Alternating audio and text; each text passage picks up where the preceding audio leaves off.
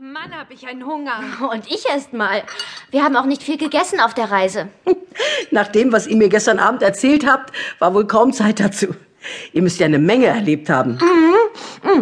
Trotzdem habe ich nicht viel gehext. Naja. Egal. Hauptsache, ihr seid gesund und munter wieder da. Wenn sich die Pferde hier bloß gut einleben. Tja, und das Leben auf der Koppel werden sich die Pusterpferde erst gewöhnen müssen. Ja, bei uns sind überall